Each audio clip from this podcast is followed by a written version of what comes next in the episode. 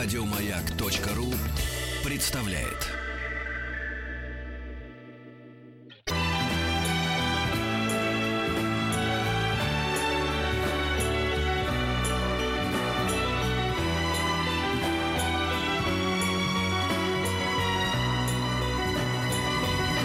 Спутник кинозрителя.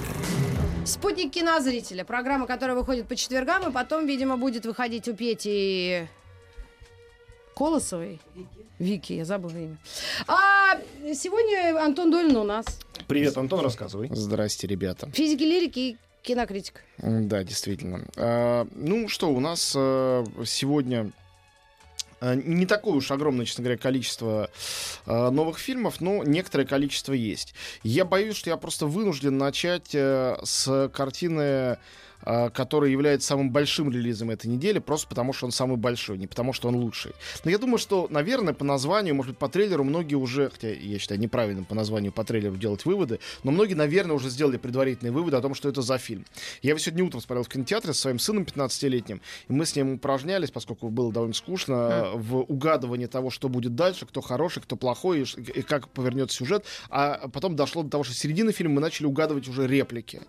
Вот, что? что, кто кому ответит. Да. Ну, вообще, это началось в самом начале, когда девичий голос говорит.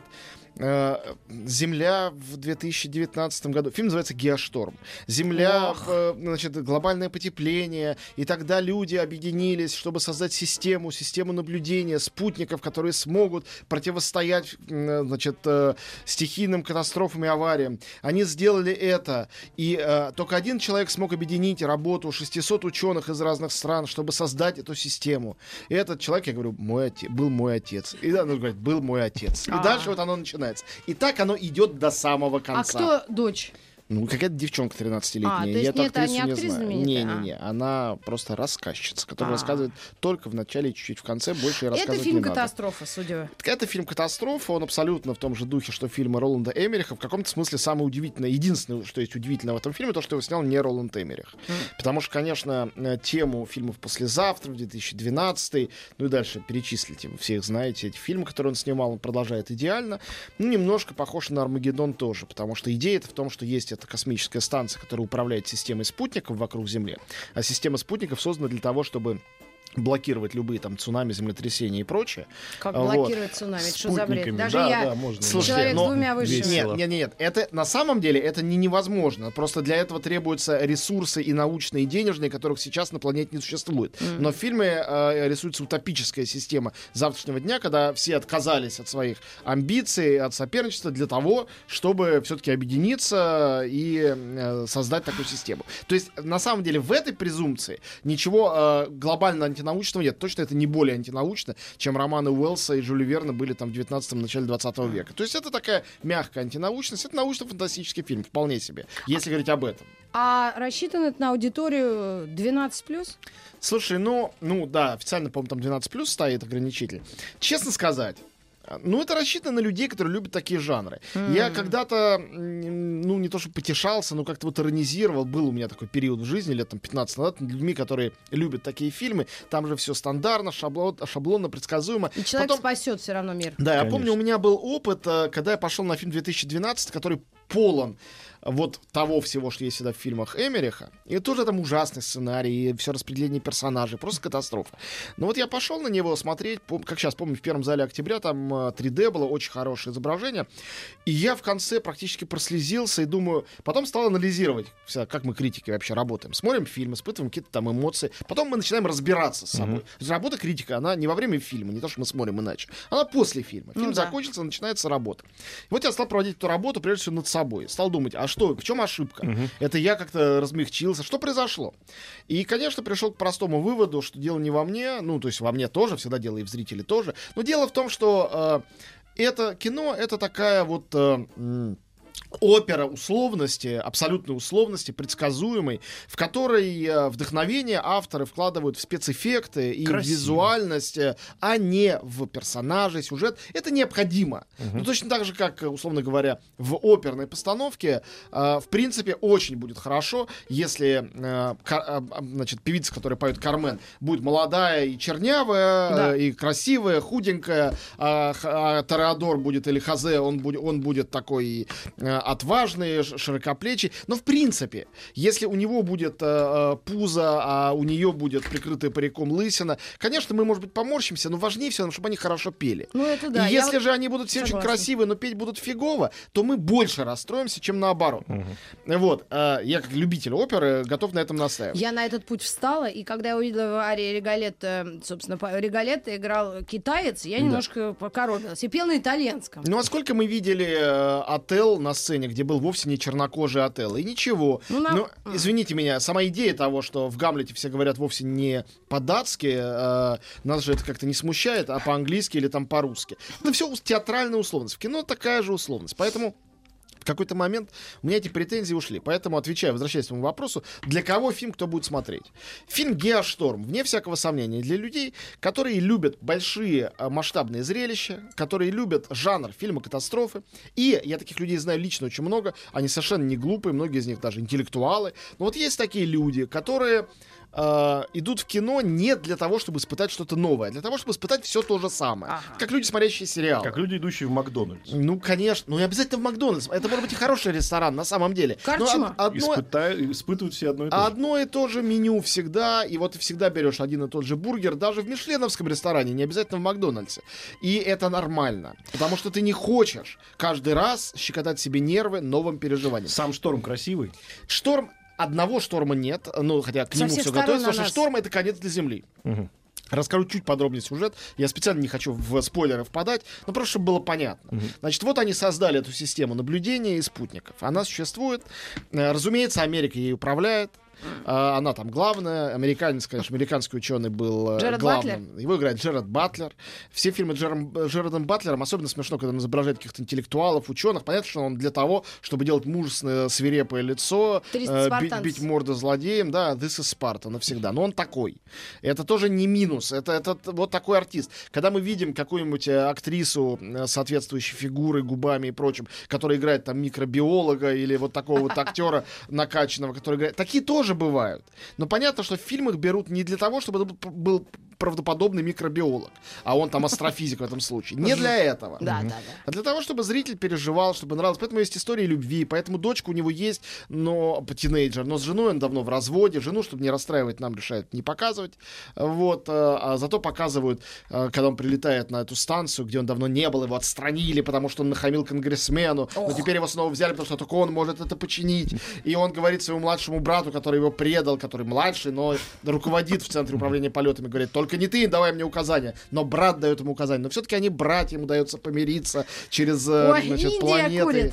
Ну а что Индия? Чем Голливуд хуже? Он лучше только. Ну, Вот. э, И там встречает э, молодую немецкую ученую, и О. она очень хорошая. И, конечно, немецкая ученая. ну, ее, кстати говоря, играет актриса э, Александра Мария Лара. Это прекрасная актриса. По-моему, она честно сказать, из Румынии. Вот. Ну, там она э, немка, неважно. Она играла в «Бункере», в частности, и в «Чтеце», и в каких-то хороших европейских картинах. Ну вот, э, и, значит, он туда приехал э, э, и начинает там все исправлять. Конечно, выясняется, что дело совсем не в том, что спутники вдруг начали сбоить, из-за чего мы видим невероятно живописное землетрясение в Гонконге, огромный град в, значит, Токио, ледяное цунами Да на Москву Рио. тоже что-то там надвигается, по-моему. Ну, до Москвы там дело доходит не сразу. Здесь просто ЖКХ. Это Вот, свои, свои да, проблемы. Да, тут нам не, нам не нужно, да, нас, нас это не может все страшить, мне кажется. Ну, у нас э, Вот. среднерусская Все это глобально называется геошторм. И вот он крутится, это немецкий ученый, какие-то шуры-муры, и начинает понимать, это все не просто так. Есть злодеи, которые вирус в это все впустили на станции. Это тоже не просто так, потому что на Земле есть злодеи, Вирус которые... флешки они сделали, как обычно. Я не буду рассказывать. Вот, ты не надо все знать сразу.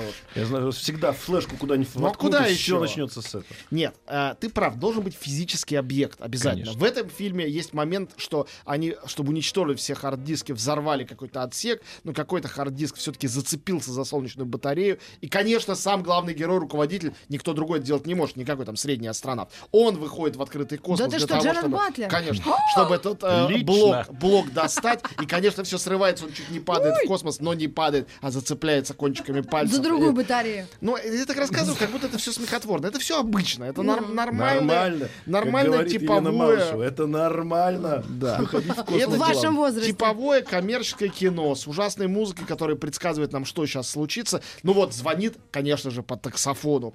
Китайский, конечно же, молодой ученый, вот этому младшему брату, руководителю этой службы полетов, говорит, у меня есть тайная информация. Да. Кажется, я знаю. И мы думаем, ага.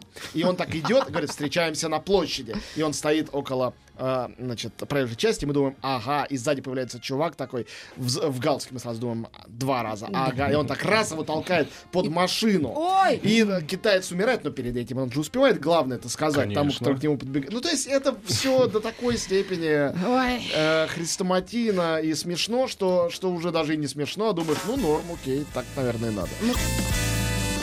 Физики и лирики.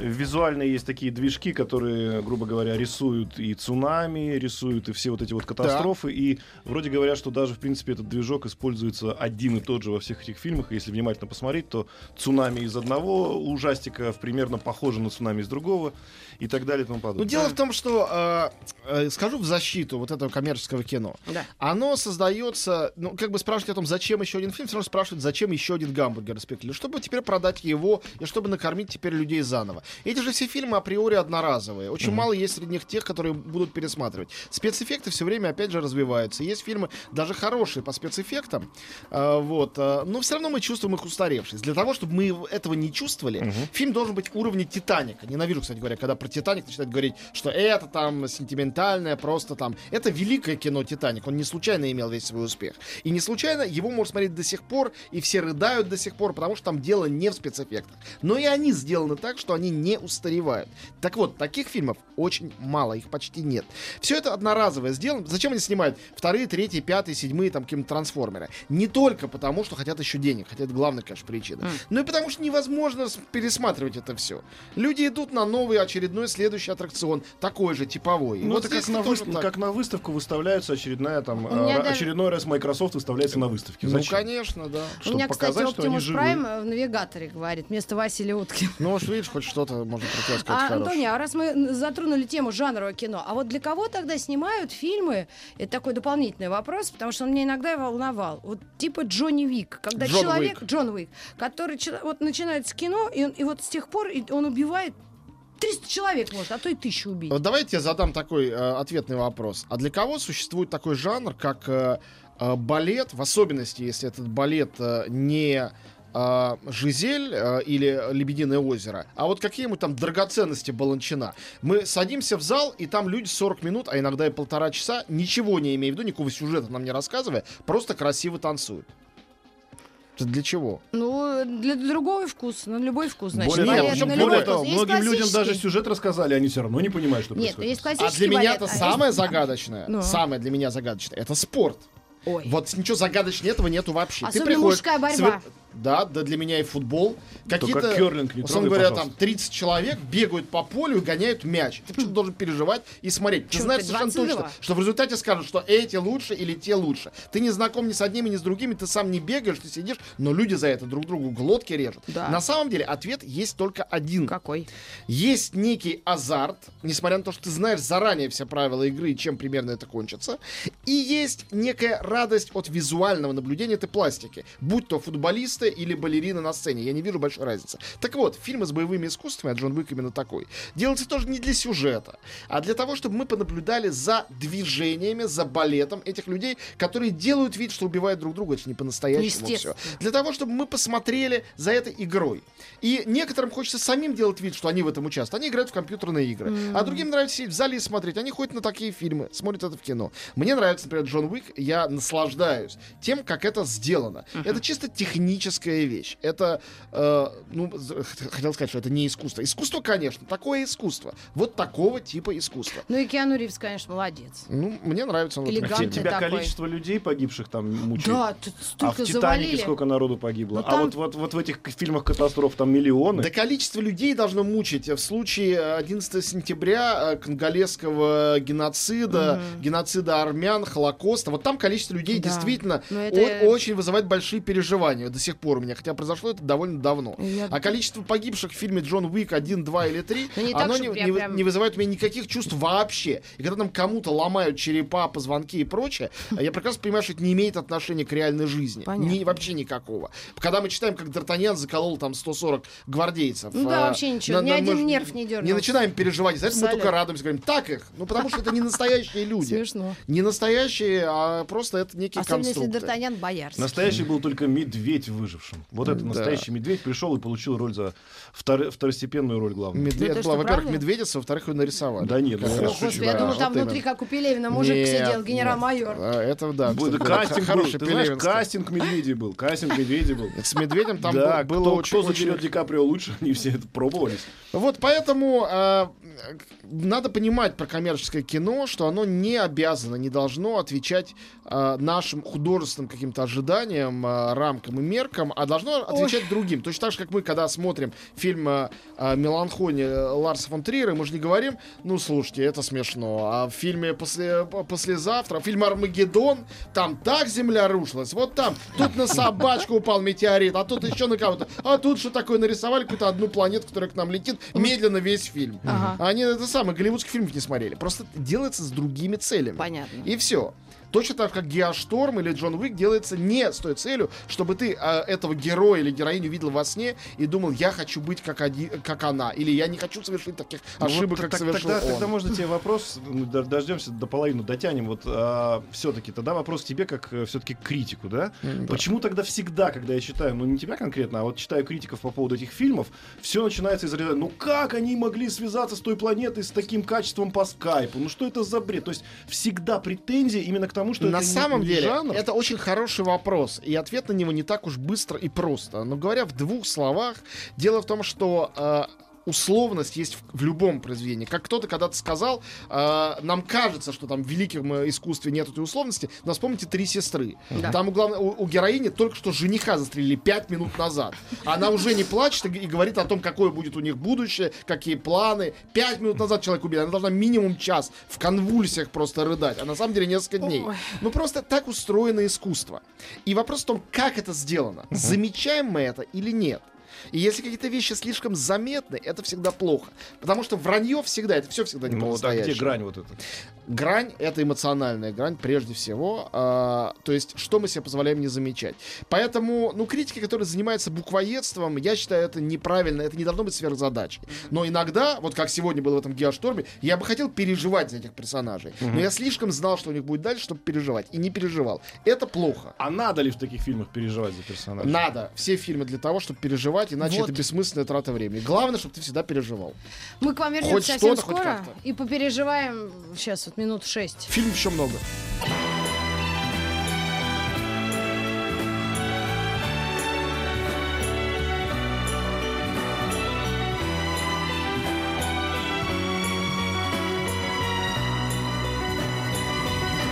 Спутник кинозрителя. Физики, лирики, кинокритик. Да, еще раз э, всем привет. Антон Долин. Ну, переходим от сугубо коммерческого голливудского кино к всякому другому, которого на этой неделе тоже некоторое количество есть. А, ну, давайте хотите, начну с э, русского фильма, а потом перейдем к английскому и французскому. Русский фильм на этой неделе это картина Юрия Грымова «Три сестры». Ой.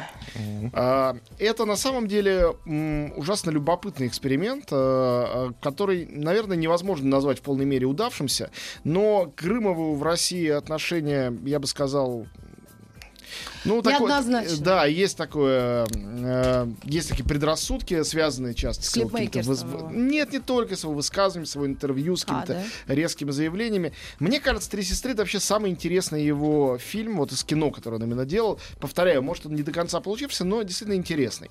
Идея вот в чем. Во-первых, он сам выступил как оператор. Не могу сказать, что это потрясающе получилось, но это черно-белый стильный фильм в такой, как бы, нарочито театральной манере, которую мы помним, ну, э, по тому же самому э, по той же самой неоконченной пьесе Михалковской э, и по дяде Ване э, Кончаловского. Прям с Левишевым Вот. Ну нет, нет, я не про операторскую ЧБ. работу, а про стиль. э, Театральный. Нет, там как раз не было А, никакого ЧБ, те- тут театральный. ЧБ. Вот, а по такой театральности, театральность вот такой вот постановки. Идея очень простая, а я бы даже сказал, она такая трехкопеечная по простоте, и это не значит, что даже она плохая. Идея такая, практически все герои, кроме, ну, разумеется, гадины Наташи, А. э, она должна быть молодой такой шалавой э, в э, золотых штанах и на шпильках. Все остальные герои и героини, они сделаны лет на 30 старше, чем они в пьесе, и чем мы привыкли их видеть. То есть они все, им всем вокруг 60. Кому-то под 60, кому-то немного за Ну, 60. это не ужасно, ужасно. Э, Вот, нет, идея, повторяю, не такая уж плохая. А, И Получается, что на самом деле, да, здесь присено в наши, конечно, дни. Там под, подкорректировано в сценарии, то есть они упоминают интернет, говорят про современность, но довольно мягко. Диалоги в основном действительно чеховские. А, Вот. э, И э, актеры хорошие, некоторые просто замечательные. Это кто? Ну, вот Вершинина, это, наверное, если можно в трех сестрах главную мужскую роль обозначить, то, наверное, это Вершинин. Его играет Максим Суханов. А Вот. Соленый э, злодей, хотя в фильме он никакой особенно не злодей, это Александр Балуев. А Вот. а Машу играет Анна Каменкова, Ирину играет Ирина Мазуркевич, она тут более как бы важная. Чебутыкина играет очаровательный всегда Игорь Ясулович, а Тузенбах Игорь Яцко, который ходит в дурацкой жилетке и майке с Пинк Флойдом. Кстати, Пинк Флойд там звучит и в значит, э, в этом самом, э, в саундтреке. Дожил Антон У меня Павлович, один дожил. вопрос. Откуда Грымов взял деньги? Я думаю, что этот фильм очень недорогой. Ну, понятно, он все равно свои, наверное, А, вложил. ну, мо- я этого я не знаю. И не, не буду врать. Про то, откуда финансирование, не знаю, но меня меньше всего этот вопрос А, интересует. мне интересно. Ну, окей. То есть каждый, каждый человек может это сделать. То есть вот я хочу поставить три сестры, просто вкладываю Ну, свое бери да бабло, снимаю. только будь мешает. У меня оператором, оператор, пожалуйста. Оператор вон дома сидит. Так вот, я не договорил. Идея это простая, не просто в том, что они все старше, а в том, что это ностальгия, которую они испытывают в Москву, Москву и прочее. Это все на самом деле ностальгия по СССР. По советскому, типа хорошему, тихому, литературному, культурному кино. И вот воплощение этого грядущего хама, Наташа, новая жена, значит, а затем мать ребенка, их, значит, брата, э, это и есть воплощение вот этого всего гадкого, мерзкого, современного, что, видимо, Грымов очень не любит. А он не любит все от момента кончины Союза до сегодня. Это надо его спросить. Но, во всяком случае, теперешние молодые явно вызывают у него меньше симпатии, чем... э, Он сам в а, этом же чем возрасте. люд- Нет, он в возрасте среднем между вот этими людьми э, пожилыми, которые полностью из СССР, и людьми, которые э, появились на свет, сформировались после. Он как раз между ними. И между ними, находясь, на это все смотрит. И вот этот как акт такой отчаянный, я бы сказал, сказал даже романтической ностальгии под СССР с ужасно смешным саундтреком, состоящим в основном из песен «Машины времени», потому что все, чем они согреваются, это песня «Поворот» и «Свеча», которые у них постоянно звучат. Может быть, это не предполагалось как что-то анекдотическое, но это так как-то забавно и даже трогательно, вот, э, что, не знаю, у меня никакого отторжения не вызвало и показалось э, даже любопытным. Говорю, это не до конца работает, и вообще это довольно монотонное зрелище, особенно если ты хорошо знаешь пьесу и уже понял, как эта вещь придумана и сделана. Она такая и есть с начала до конца. Но э, как попытка рефлексии не на тему Чехова, ничего про Чехова нового мы не узнаем, а на тему вот этого СССР, советского кино и теперешнего кино, э, «Три сестры» — это вещь, заслуживающая, в самом случае, разговора. Дальше может быть любое разное отношение. Ой, не А знаю. вот. Я почему-то, почему-то шел к этому с предубеждением, думал, как мне резко это все не понравится, что это все какой-то бред. Нет, э, ну, в общем, так не получилось. А теперь э, э, фильмы английские и французские. Сразу скажу, французский мне нравится больше, хотя и английский тоже неплохой. Неплохой английский фильм — это фильм «Голем». Название пусть вас не вводит в заблуждение. Речь не идет про пражского глиняного человека, которого сделал Раби Лев для защиты евреев из пражского гетто. Это э, кликуха, которую себе придумал э, серийный убийца в викторианском Лондоне конца, соответственно, 19 века. То есть, это нечто среднее между историей Джека Потрошителя и историей Шерлока Холмса. Здешнего Холмса играет Билл Найи. Э, вот, э, инспектор Килдер его зовут. Билл Найи прекрасный артист. Вы все его помните, я думаю, хотя бы по реальной любви, где он пел песню признавался Да, в любви к своему менеджеру. Он очень классный. Вот. Очень. Он здесь совершенно на своем месте, и он ищет, кто был этот голем, совершавший ряд убийств казавшихся, во всяком случае, ритуальными. Вот. Убийство немножко напоминает убийство из фильма «Семь». То есть там тут блудница, тут какой-то там скупец и так далее и тому подобное. Ну, не совсем по семи смертным грехам, но в эту сторону.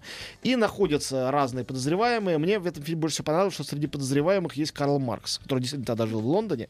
Вот. Карл Маркс в фильме очень фактурный, невероятно носатый, более носатый, чем мы привыкли увидеть на советских всех изображениях, но с такой же густой Шевелюрой. седой бородой и шевелюрой, да.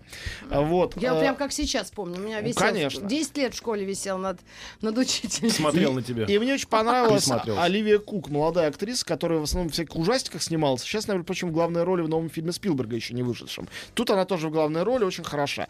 Э, Параллельно расследуется дело об убийстве некого человека, писателя, чья жена актриса мюзик-холла. Ее обвиняют в том, что она его убила. Очевидно, что она не виновата, и инспектор подозревает, что ее убитый муж, может быть, сам был этим големом, убийцей. И через это он выходит э, на нее и думает, что хорошо бы найти убийцу реального и ее оправдать тем самым. То есть там два параллельно дела и расследования. Одно с мужчиной в главной роли, другое с женщиной. Инспектор без напарника. Э, есть напарник, очень хороший полисмен, такой мягкосердечный, он такой смешной, характерный, хорошо сделанный. Доктор Нет, Ватсон. это сделано по всем канонам. В этом, на самом деле, главный минус фильма. Потому что при том, что может быть не очень предсказуемая развязка, хотя я догадался, но не буду намекать. Ой-ой-ой. Вот, э, э, при этом, э, э, ну, слишком весь этот лондонский смог, атмосферность, мы все это видели слишком много раз. Вот. Тут это сделано вполне стильно, хорошо. А это им б- даже э, эти не нужно делать... э, Декорации? Да, Да. абсолютно. Там И ничего не сносили. Сделано это, кстати говоря, по книжке Питера Акройда, очень хорошего британского романиста. Тоже такого, я считаю, звезд с неба не хватающего, но хорошего писателя. То есть э, это экранизация. Э, настоящее название Лаймхаус Голем. Лаймхаус это вот район Лондона, где происходит все это действие. Тут по-русски стало просто Голем. Так. И французский фильм, э, он мне очень нравится, хотя многие мои коллеги меня наверняка обвинили бы в дурновкусии, сказали бы, что это попса, что кому это Да, нужно. да тебя По-моему, это сказать. очаровательная попса, называется «Двуличный любовник». Это новый фильм Франсуа Озона. А, во-первых, после довольно академичной его, не очень мне понравившейся картины мелодрамы «Франц», которая была виртуозно сделана, но как раз этим слегка меня оттолкнула, «Двуличный любовник» — это опять такой озон-хулиган, который опять играет с нашими какими-то ожиданиями, предвкушениями, все ломает, все нарушает. Я в кино такие вещи обожаю. Это сделано тоже, в общем, по канонам, просто каноны тут другие, чем в «Големе». Это канон такого психологически-мистического триллера, не знаю, тут э, «Ребенок Розмари», вообще много всякого Поланского, и немножко Хичкока, и вот э, и чуть-чуть Линча, но, но аккуратно и не слишком много. Вот. э, История про девушку, красавицу, которая влюбляется в своего психоаналитика, он перестает быть ее психоаналитиком, становится ее бойфрендом. Они живут вместе, у них все хорошо, но с психикой у нее по-прежнему неполный порядок. Она начинает искать другого психоаналитика и находит скрываемого ее мужем или там бойфрендом, гражданским мужем от нее, его брата-близнеца тоже психоаналитика. И они такие хороший и плохой. Опять Индия пошла. Возможно, ей это все вообще кажется и снится. Может, это один человек, а не два, который притворяется, а, значит, двумя разными людьми. Мы этого долгое время Братья не понимаем. Сыроежкины. А Вот. Братьев Сыроежкиных играет Джереми Ранье, который когда-то у Озона сыграл совсем молодым в фильме «Криминальные любовники», очень хороший артист.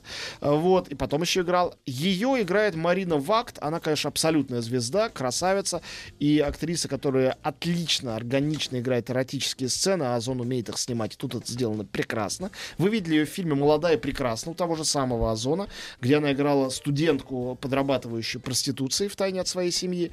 А, И тут это вторая их э, совместная картина, где она очень хороша, Жереми Ренье очень хорош, и Озон прекрасен, который их соединил. И фактически на двух актеров и персонажей, ну, трех формально, сделал такую картину. Правда, там есть еще Жаклин Бисет. У нее А. роль матери небольшая, но тоже важная по сюжету. Но вообще это минималистская классическая запутанная история, готическая с отражениями, двойниками, странностями, снами, А почему психоанализом. Тоже такой сюжет? Ну, потому что на самом деле, честно говоря, это попса, это как бы авторское кино. Ну, конечно, это коммерчески, на самом деле, развлекательный фильм. Меня он развлек. Э, Я получил удовольствие. Правда, смотрел только один раз в Каннах, с удовольствием пересматриваю. Не женилась она. Ой, не вышла замуж.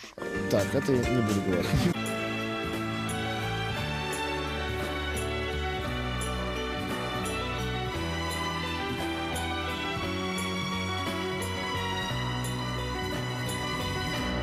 Спутник кинозрителя. Антон Долин в студии. И остался один фильм, который мы не осветили своим взглядом. Это даже не столько фильм, сколько событие, и действительно очень важное событие. А, Компания «Иное кино» а, 21 числа показывает в двух кинотеатрах, у нас в Москве в «Горизонте», а в Питере в «Авроре», как всегда, собственно говоря, великий фильм.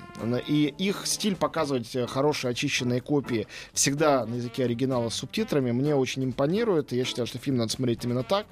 Итак, э, к 30-летнему юбилею картины показывают самый успешный в Голливуде, там было 9 Оскаров, по-моему, фильм Бернардо Бертолуччи, его картину «Последний император» 87 года. Не знаю, смотрели вы это или нет. Я но смотрела. Это потрясающая картина, рассказывающая абсолютно реальную историю последнего императора Китая от его рождения, от того, как ему было 3 года, он стал императором, ребенок до того, как он перестал быть э, императором и кем бы то ни было. Вот. э, Очень драматическая история, история конца империи, история смены парадигмы, история 20 века вообще. В принципе, этот фильм можно было назвать 20 век, как мы назвали, как, как он назвал свою другую картину. Вот. И это э, фильм, который знаменует, э, не единственный, но один из тех фильмов, который знаменовал поворот Бертолуччи. Он всегда был не итальянским режиссером, а, конечно, режиссером-космополитом. Он снимал в разных самых странах. Вот здесь он отлично сдал экзамен на азиатский фильм, который при этом является всемирным фильмом, и голливудским фильмом, и европейским фильмом, потому что команда европейская, актеры в основном азиаты, успех фильм имел прежде всего в Америке, но и в Китае его не заклеймили, хотя могли бы. Да. Ну, то есть, конечно, были какие-то неточности и прочее, но там слишком много китайцев в этом принимало участие для того, чтобы это а, оказалось чем-то неподходящим. Значит, э, в фильме прекрасный актерский состав. А, Я бы отдельно обратил внимание на великолепного, еще совсем не дряхлого Питера О'Тула, на Джон Чен, который у нас все знают только по роли в Твин Пиксе. Она, между прочим, тут тоже играла и была очень хороша. Музыка и актерская работа Рюити Сакамото, выдающегося и актера, и э, композитора, совершенно замечательного. Очень мне нравящийся э, Хироюки Тагава, знаменитый тоже. ну, Дэвид Бирн почему-то Дэвид указан. Бирн музыку, музыку писал вместе с Рюти Сакамото. Ну, не знаю, вместе, наверное, по очереди скорее. Но и один, и другой э, там писал. Ну и, конечно, главный для меня герой этой картины, ну, кроме последнего императора, это Виторио Стараро. Это гениальный оператор, Да, это потрясающий, великий. Он много чего снимал. У него действительно с десяток таких однозначных шедевров. Ну, не знаю, «Апокалипсис сегодня», например. Или «Конформист» того же Бертолуччи, его же 20 век. И э, там э, «Банда Нью-Йорка», по-моему, тоже он делал. Тут я боюсь соврать. Но он снимал для Скорсезе точно. Но э, вот тут, конечно, он на высоте-высоте. Поэтому «Последний император» всего по одному сеансу в Москве и в Питере. Сходите, вы не пожалеете. Правда, фильм очень длинный, три часа. Но совсем не скучный, событий там полно. Спасибо тебе, Антон Долин. Большое. Встретимся через неделю. Через неделю и там Да, такие пока. непростые фильмы, да, для обсуждения, Ну, судя по... Например, «Матильда». Грядет, Да. грядет. Все, всем пока. Пока, до встречи. И лирики. Еще больше подкастов на радиомаяк.ру.